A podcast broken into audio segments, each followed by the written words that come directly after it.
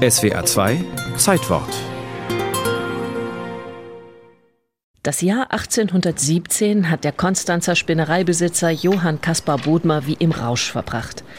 Bei einer Englandreise hat er sich über die neuen Dampfschiffe informiert, die dort seit einiger Zeit ihren Dienst tun. Er ist fasziniert von den rauchenden Schornsteinen und stampfenden Motoren. Jetzt will er selbst ein solches Schiff für den Bodensee bauen. Ein Dampfschiff, findet Bodmer, wäre nicht nur viel schneller auf dem See unterwegs, es wäre auch viel weniger anfällig für die dauernden Wetterumschwünge als die traditionellen Segelschiffe.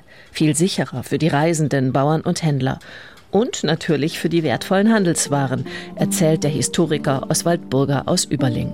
Die Güter, die hier hergestellt wurden, waren Wein traditionell bis zum Dreißigjährigen Krieg, war Getreide aus dem Hinterland. Das Getreide ist hier an den See heruntergebracht worden und von hier dann exportiert worden. Das waren die Wege. Und es gab permanent Streit, Marktrechte um Hafenrecht. Man hat also permanent auch darüber gestritten. Das zeigt ja schon, dass es so wichtig war. Bodmer gelingt es, einige prominente Persönlichkeiten mit seiner Begeisterung anzustecken.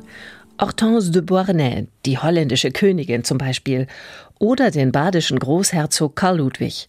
Auch sie halten stabile und sichere Verkehrsverbindungen über den See für eine gute Idee. Klar hatten sie Angst vor dem See, wie die Menschen sagen wir, bis zur Wende zum 19. Jahrhundert vor der Natur überhaupt Respekt und Angst hatten. Und sie haben es immer besser verstanden, den See zu bewältigen, aber ein Rest Angst bleibt bis heute. Schnell hat der Textilfabrikant Bodmer 20.000 Gulden beisammen und beginnt in Konstanz auf einer improvisierten Werft mit dem Bau seines Dampfschiffs. Zu Ehren der badischen Herzogin erhält es den Namen Stephanie. Es gibt nur ein Problem. Die 20.000 Gulden reichen nicht. Bodmer kann die Dampfmaschine für das neue Schiff nicht bezahlen, die er in England bestellt hat.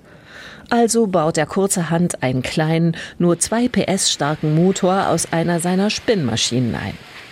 Trotzdem lädt er die Konstanzer High Society am 29. April 1818 unbekümmert zur offiziellen Jungfernfahrt ein. Vier Stunden lang quält sich die Stefanie über den See, bis sie mit Mühe und Not in Meersburg landet. Auf dem Rückweg allerdings gibt der strapazierte Motor den Geist auf. Die Ehrengäste müssen zu den Rudern greifen und im Schweiße ihres Angesichts acht Stunden lang nach Hause paddeln. Ein Skandal. Bodmer flieht nach Württemberg und lässt sein kaputtes Schiff an der Mole zurück. Dort schaukelt es verwaist auf dem Wasser.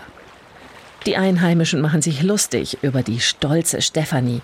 Sie nennen sie jetzt Stefanie. Und hochfliegende Träume von der Dampfschifffahrt auf dem Bodensee sind zunächst einmal passé. Erst 1824 nimmt die Geschichte wieder Fahrt auf. Das erste echte Bodenseedampfschiff Wilhelm läuft vom Stapel und trotzt danach für fast ein Vierteljahrhundert Wind und Wetter auf dem See. Zuverlässig transportiert es Arbeiter, Reisende und Dichter wie Gustav Schwab von einem Ufer ans andere. Um den See in meerähnlicher Unendlichkeit zu überschauen, wähle man die Fahrt mit dem Wilhelm von Friedrichshafen nach Rorschach. So wird die Fahrt, die auf diesen vom Dampf geflügelten Schiffen auch nie allzu lange dauert, vollends zur wahren Lustreise.